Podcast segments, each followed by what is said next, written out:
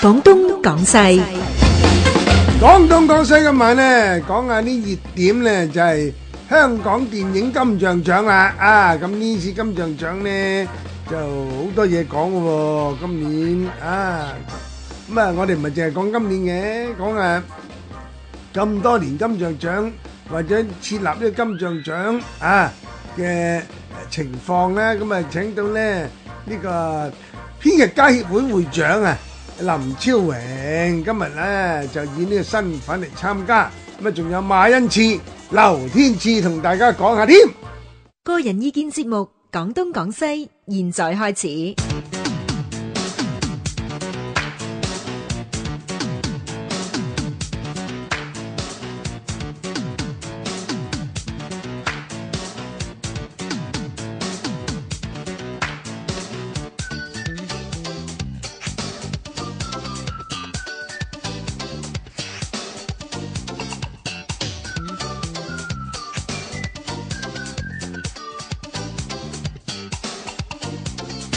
好啦，咁啊今晚咧講到呢個香港電影金像獎啊。係咁誒唔係一定講今年頒獎禮嘅嚇，歷史又講下，呢個金像獎嘅設立咧又講下，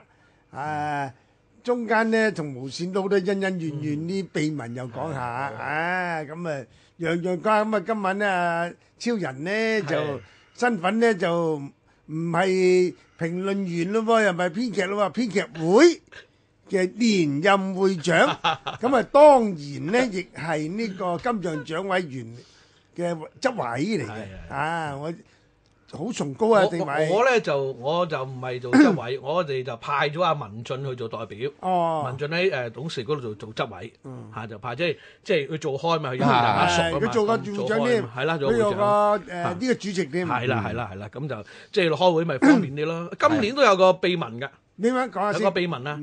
今年咧嗰個誒有個嗯誒誒誒係咪誒因係咪呢半小時講晒俾人係啦先？，嗯有個成就獎啊！今年就重缺啦，即係哦誒即係話你肯頒重俾班重缺啊？係啊，頒俾啊周文懷啊嗰啲咧最高成就獎啊嘛。咁樣咧開完晒會啦，嗯有幾個入圍嘅，幾個入圍就唔好講啦，就叮當碼頭。東叮當碼頭就冇辦法平衡到，咩叫叮當碼頭啊？就係爭一票啊，唔知道爭兩票佢又唔得咁啊。咁啊重缺，重缺喺臨急誒、呃、臨開 show 之前一個禮拜。呢個電影總會會長啦，吳思遠嗯啦，即係啊導演會當然會長就嚟個急電啊！佢話嗯嚟個急電，佢話咧喺機場咧就撞到我哋中國第一美人啊，影后李麗華個女。哦，咁一醒起，咦！即係好多年咧就聯絡唔到李麗華哦係，就想頒一個咧終身成就應獎該俾佢。啦，啱啊呢個啱係啊啦其實就講咗好冇多人年拗啦。得㗎。其實就揾唔到個聯絡，佢已經成好似成九十歲都嚟緊有啊嘅，九啊歲。你嚟話揾我啊嘛？係啊，咁即刻就話喂，不如可唔可以？既然你重決，可唔可以即刻嚟一個表決係，就李麗華做終身成就獎係咧？咁咁我哋啱啊呢個啱啊我哋編劇會，我第一時間就梗係支持，因為我哋曾經亦都提議過終身成就獎咧，就揾李麗華嘅。嗯咁後來就一投票，後來即刻叫個急會咧就投票。咁董事局好似表決咗之後咧，唔知係咪時間太倉促。你通知人嘅問題。係啊，通知係問題咧，即係誒、呃因為李麗華個女個意願話阿媽媽 O K 㗎，都 得㗎咁樣，嗯但可能即係唔中間我因為嗰陣時就好忙，我啊話北上咁搞咗，但我嗯我我以為。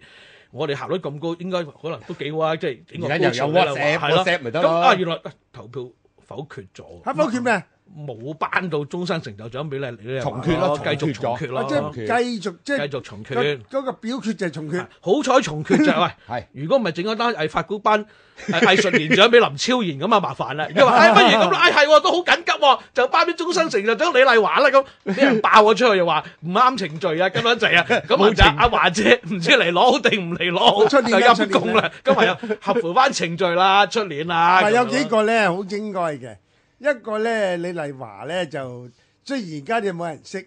但係咧實際上咧我老真嗰係班都咧我識，都冇人識識嘅後。生仔就唔識。第二個咧都應該頒入維維，係呢呢個個好似維維就頒咗啦，頒未頒過，未頒邊過維維啊？維維，維維維維啊，維喎維啊嗰，啲小城思春嗰個小嘛春嗰個女主角維維，冇佢應該姓維嘅，維維維姓維啊，姓維讀維啊，維維維。維唔啊係係，如果有啲人話維你跟維你跟正音讀就結啦，係嚇係讀誒維維誒維睇先啊，維維台維維維維維啊，維維維維啊維維，即係有啲話讀姓咧就要讀維啊嘛。我係啊哋都我哋維都啊識個維維啊，寫鹹濕小説個維維哦，嗰個啊唔嘛，係嗰個，嗰個唔係鹹先，有個 鹹嗰濕個小説咧，維維啊。嗰個係啊邊個嚟嘅？